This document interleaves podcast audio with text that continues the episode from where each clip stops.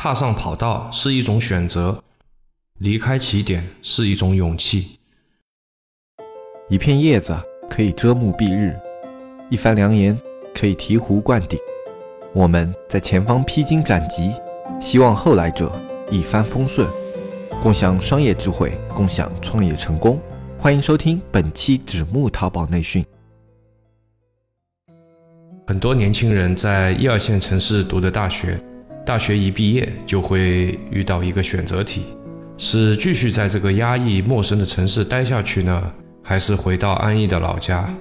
北上广深之类的一线城市啊，房价太贵了，在这样的城市长安居大不易啊。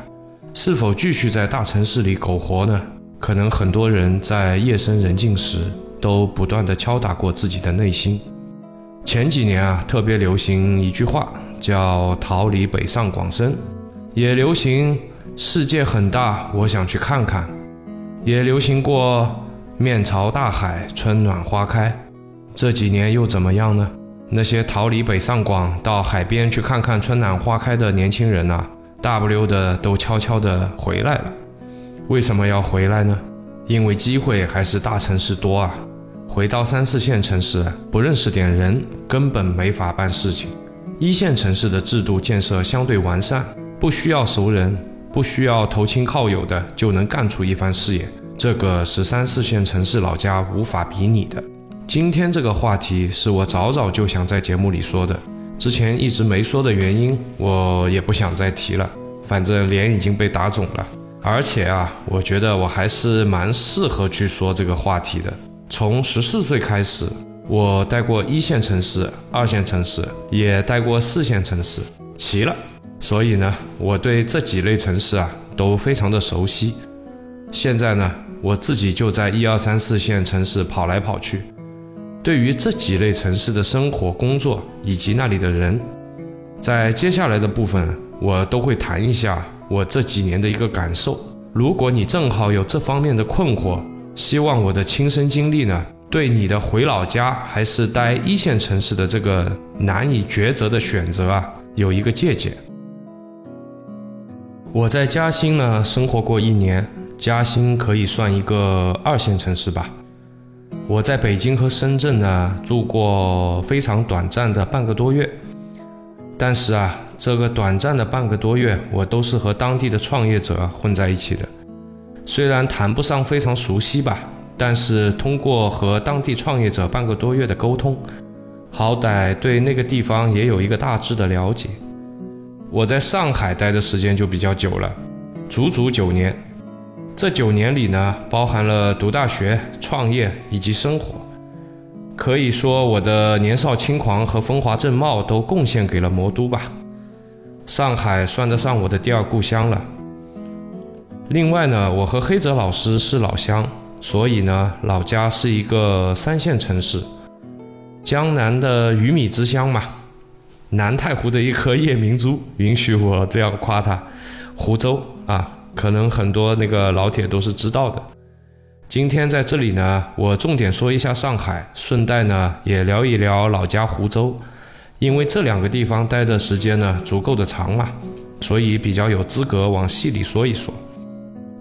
既然这里要聊一线城市的生活呢，那绕不开的一个话题就是生活成本。很多人呐，对一线城市的生活成本呢是谈之色变的。其实我个人的感觉呢是稍微有点夸大了。就我自己的切身感受来说，一线城市的生活成本没有外面宣传的那么高。最高的一个点呢是房租，除了房租之外啊。其他的生活成本和二三线城市比，你说没差距呢，那也是假的，但都在可以接受的范围之内吧。比如说，像上海的水费、电费之类的，几乎和二三线是一样的。如果谈到买菜买米什么的，实际上还要比二三线城市要来的低一些。为什么呢？因为上海的这个市民工程里啊。搞了一个菜篮子工程，什么叫菜篮子工程呢？就是上海市政府啊补贴专车运输外地的这个蔬菜肉禽啊，所有的高速口子啊都是一律免费的。这个物流成本在总成本里的占比啊，本来就是很高的。这么一补贴呢，就导致了上海人买菜的成本啊，实际上要比很多的这个二三线城市啊都要低的。另一个大家不愿意待大城市的原因呢，是这个大城市的生活比较压抑。这个怎么说好呢？我觉得这个要因人而异的。比如我吧，我就特别喜欢高楼大厦挨得很近的样子。呃，我也比较喜欢人头攒动的样子，呃，我不觉得这个是压抑的，我觉得这是一个城市的生气吧。如果说大街上都是一些非常安逸的中老年人呐，我反而会觉得不舒服了。我会觉得啊，这个城市啊缺乏活力。这种感觉呢，我打一个不恰当的比方吧。去年的年底啊，我和一群小伙伴呢，就是出去旅游，然后呢。这个大家说要去潜水，那个路上啊，反正所有人都很激动吧，因为他们觉得这个海底世界犹如梦境啊，非常的美。这个我就比较遭殃了，因为我本来就不喜欢潜水，所以呢，我当时提出来说，你们潜是吧？你们浪啊，我在这个海滩上等你们就得了。但是架不住他们的热情啊，冲上来就把我的钱都付了。然后说不能浪费啊，一定要拉着我去。那我就硬着头皮啊，坐上了船。到了潜水点呢，小伙伴们一个个陆续的就到海底下跪去了。潜过水的这个小伙伴可能就知道啊，这个海底下跪呢，实际上就是潜水的时候啊，要在海底找一个集合点，大家都在那个集合点跪着。呃，反正那天大家都非常的享受吧。呃，回去的这个路上还在欣赏的这个水下拍的视频。然而我呢，我就比较惨了，因为我当时下潜到了三米的时候啊，我就觉得很压抑了；五米的时候呢，我就觉得很恐怖了；十米的时候简直就是已经是地狱了。什么海底美如画呀，美如仙境啊，不存在的，这些对我来说都是胡扯。那天对我来讲就是一场噩梦，就是一场噩梦。这个呢，和每个人对大城市的感受也是一样的。如果啊，你有那种高楼大厦和人头攒动的综合恐惧症，那么作为一个海底恐惧症患者呢，我是特别特别能理解你们的。那种感觉简直比死了还难受。所以呢，如果你们有这样的一种恐惧症和压抑感，那你要放弃就果断的放弃吧。毕竟每天这个精神压抑，每天过得犹如噩梦。再好的机会，再好的发展前景啊，都是白搭。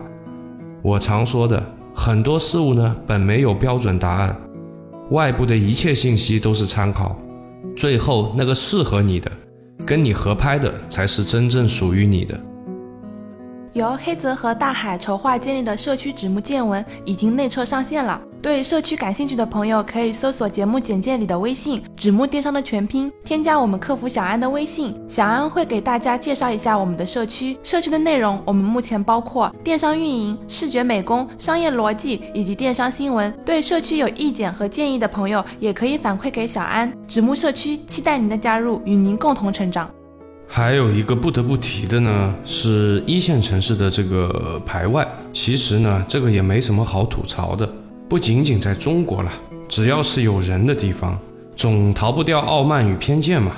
地域歧视呢，其实源自于偏见。外国人呢，也有偏见的嘛，也有地域歧视的嘛。所以啊。地域歧视是一个人性的问题，是一个全球性的问题，而不是一个中国一线城市特有的现象。一般来讲呢，地域歧视都是发达地区看不起那个欠发达地区，原住居民呢是看不起外来居民的这个聚集地。所以呢，弄清这些以后啊，我们没有必要在一个呃什么道德制高点在那里摇旗呐喊，推进人类社会进步，没必要的。记得那会儿刚刚去上海，我可能是这个神经比较大条，我也没觉得上海人排外。但是呢，很多人都这么说，那么自己呢也就有了一些小小的对策，比如那个学个几句什么常用的上海话呀，比如那个时候在地铁上，我就会经常说“农五吃吧”，比如我在买东西的时候，就会经常说干嘛是直的啊？不过现在想起来还是蛮傻的，因为不论我怎么努力，都无法避免我蹩脚的这个上海话被本地人一下子就听出来了。我自己呢，有一个谈不上是坏习惯还是好习惯的习惯，我做事情的时候，我不太在意周边人对我的评价和议论，不论他们如何的评价。对我当下所做的事情啊，都不会有太实际的影响，所以呢，我所要做的事情就是埋头把手上的这个事情做好就行了。也正是这样的习惯，让我在刚刚进入一线城市的时候啊，就非常的适应。呃，别说没遇到过冷眼吧，就算遇到了，也不会影响我对这个城市的热爱。当然了，既然是一线城市，生活节奏自然是很快的。所有的人呢，都是行色匆匆的，走路就像在小跑。整个城市啊，犹如上紧了发条。如果你喜欢这种节奏呢，对你来说，大城市也是跟你挺合拍的。有一点不得不提，目前如果你没有落户在一线城市，也就是说你的户口没有在一线城市，那么你的子女入学、医疗、社保这些和本地人还是有不少区别的。不过这个方面呢，也正在一点一点的改进中。北京、深圳呢，我是不太清楚。上海的这个子女就读啊、高考啊这些问题，相比前几年啊，已经有了不少的进步了。在制度的优化上啊，目前一线城市还是要比其他地区要开明得多，也完善得多。就我自己来讲，这个完完全全是自己的主观感受啊。如果你单身没有家庭没有孩子，那么一线城市还是一个不错的选择。如果呢你是有家庭有孩子的，我个人感觉啊，可能这个三线城市的这个老家还是更合适一些。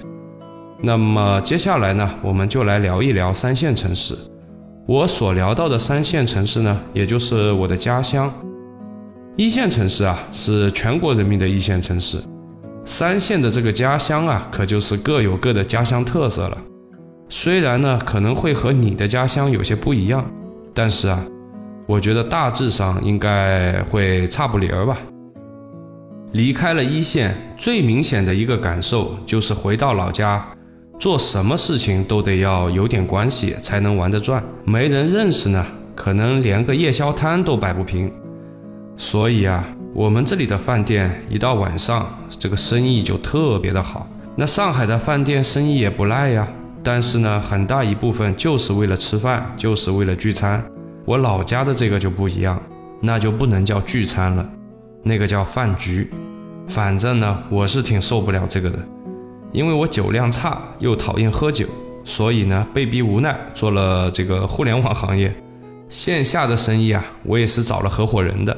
我之前也在节目里说我的情商低啊，那个不是谦虚啊，那个是一如既往的真实啊。就我这个情商，如果是做人脉生意，可能在老家活下来就是个奇迹了。这个呢，是我对三线城市最大的一个吐槽。三线城市也不是一无是处，接下来呢，也要夸一夸三线的好吧。首先，最大的感悟就是生活效率非常的高。城市小啊，所以到哪儿呢？基本都是十五分钟以内，但是如果你要在一线的上海啊、北京啊这些城市，你只要一出门，这个半天就没了。而这个三线城市的这个生活效率啊，就相对于一线城市高效了不少，所以呢，一天下来啊，能节约不少的时间。当然了。大部分的这个三线城市的人呢，把那个时间浪费在了麻将啊、棋牌室啊，是吧？或者沉迷于游戏之中。如果你能把这些时间投入到学习中啊，投入到工作中，实际上三线城市的这个高效率啊，是一线城市无法比拟的。这个方面，如果举个正面的例子呢，就像我们的这个黑泽老师，是吧？虽然在三线城市，但是呢，过得比那个国际一线城市还要充实。关于这个方面啊，我觉得我还是功不可没的啊，是我把他拉下了这个坑。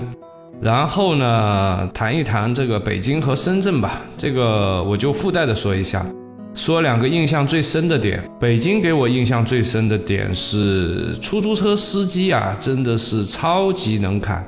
而且呢，这个京味儿的那个普通话是特别特别有范儿，我还是蛮喜欢听的。就是学不来，因为我连一个不带京味的这个普通话都说不标准。你们就担待着听啊，我还是对自己有点数的。呃，我知道我的这个普通话是吧，能厚着脸皮来做这个自媒体啊，已经是很不容易了。所以呢，你们也担当点吧，呃，不要再打击我的自信心了。呃，我们说回来啊，就是在北京的时候啊，一路上遇到的北京人呢，都特别特别特别的热情。这里用三个特别呢，是因为作为一个南方人啊，特别是在上海生活了很久的一个南方人。我对大城市人与人之间该有的一种关系呢，一直是定义在冷漠这个词上的。这里上海的小伙伴，请原谅我的说话直接啊，因为我觉得在上海的街上啊，陌生人之间真的是非常的冷漠。好在我还挺适应的，不过北方人真的是非常的热情啊，让我这个初来乍到的南方人呢，有了一种特别的温暖啊，比如。你去问个路啊，对吧？那么对方会不厌其烦的跟你说的特别的清楚啊，该怎么走怎么走啊什么的，就说的特别清楚，特别有耐心。如果你在上海的街上啊，如果你去问啊，那么大概的就是爱答不理的吧。反正就算回答你也是草草的一句说一遍，对吧？啊，所以一定要竖起耳朵听，或者呢就是。手一指啊，给你指个方向啊，然后就不说话，呃，所以我才会觉得会有一点冷漠。然后这方面北京就很不一样。另外呢，就是北京这个城市感觉是充满了一个文化气息的，房子呢不像上海那么高那么密啊，有点敦实的感觉。堵车呢，反正能堵到你没脾气为止。我对北京的感受大致也就如此了吧。至于深圳呢，可能是我除了上海之外最喜欢的一个城市了。如果说我对上海的感情是日久生情的话呢，我对深圳可以说是一见倾心的那种感觉。我喜欢这个城市的气候，喜欢这个城市的节奏，也喜欢这个城市的包容性。深圳可能是几个一线城市里最具有包容性的城市了，也是原住居民最少的一个一线城市。来自于全国各地的一批批的追梦者啊，共同创造了这个城市的繁华。五湖四海的人才、创意、文化在这块土地上碰撞，使它既有上海的繁华，又没有上海那么的压抑；既有比江浙沪一带更加成熟的这个加工生产业，又有大量的这个科技文创人员。可以说，这个城市没有什么偏科，绝对是一个创业者的乐园。另外呢，它这个亚热带的气候啊，呃，就没有这种寒冷的冬天。然后呢，由于它的这个地理位置啊非常靠南，所以呢又远离了这个北方的这个雾霾呀、沙尘暴啊这种。另外呢，就是一说到深圳啊、广州啊，他们那里的普通话发音啊，还是蛮有地方特色的啊。像我一样啊，平舌音、翘舌音不分啊。我印象中的这个深圳人呢。嗯，远不如北京人善于表达自己，但是呢，他们又非常的务实。我常开玩笑吧，说他们人狠话少，做事猛。这个和我们那个浙江的温州人呢，行事风格有几分相像。现在我来非常非常主观的总结一下几个地区的人给我留下的印象。首先呢，还是最熟悉的上海吧。上海人呢，在外面流传最广的两个特点呢，一个是精明，一个是小气，呃，好像两个意思也差不多啊。呃，我觉得真实情况不是这样的。由于待了九年，所以也不能说我对这个城市不了解了。我个人的感觉呢，是上海人最大的特点是职业素养，也许是几个一线城市里面最高的。当然了，这个纯属个人见解啊。北京人给我最大的印象呢，就是热情仗义。对我这个南方人来说啊，每个北京人啊都有一段故事。也许啊，不是这个故事本身吸引我，而是这个说这个故事的那种范儿。帝都的这个文化沉淀呢，已经沁入到每个生活在这座城市的这个每一个老百姓了。让这个看似冷冰冰的这个钢筋水泥的丛林里啊，也散发着一股浓浓的人情味和这个文化气息。深圳人呢，如果要用一个词来总结啊，我想应该叫实在。呃，如果他要跟你说个什么事儿呢，基本上也就是跟你说这个能做或者不能做，什么时候可以做好，要做好呢，你这边需要配合什么等等这类必须要跟你沟通的东西。其他的像什么讲故事啊、吹牛逼啊什么的，真的是这几个城市里最不拿手的了。但他们挺实在的，总能在不经验中啊，把这个事情啊踏踏实实的给做好。以上的观点呢是非常非常主观的啊，纯个人的。如果有些地方说的不是，而且听众中正好有生活在这个这几个地区里的小伙伴呢，就请你们手下留情啊。我呢也就是个人瞎逼逼了下。您呢就当娱乐的一听。既然呢是一档电商类的节目，那自然最后的大总结啊，肯定要谈一下和电商相关的事物。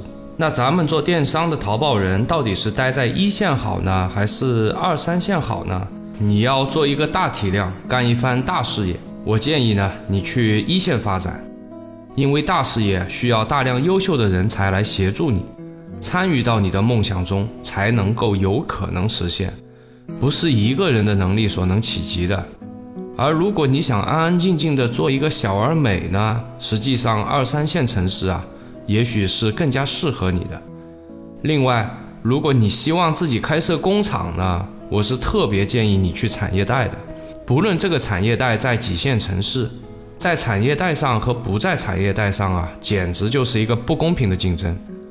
这几个建议呢，我都是给的非常明确的。这个在以往的节目里也不是这样的风格啊，还是得啰嗦的做个提醒。以上这些呢，都是个人观点，有很强的主观意识，给你做个参考喽。时间过得很快，还没聊过瘾呢，这个时间又差不多到了。我是扯到哪儿算哪儿的主播大海，听到最后的都是老铁，感谢你们的陪伴，咱们下期再聊。对了，下期呢继续还是我，拜拜。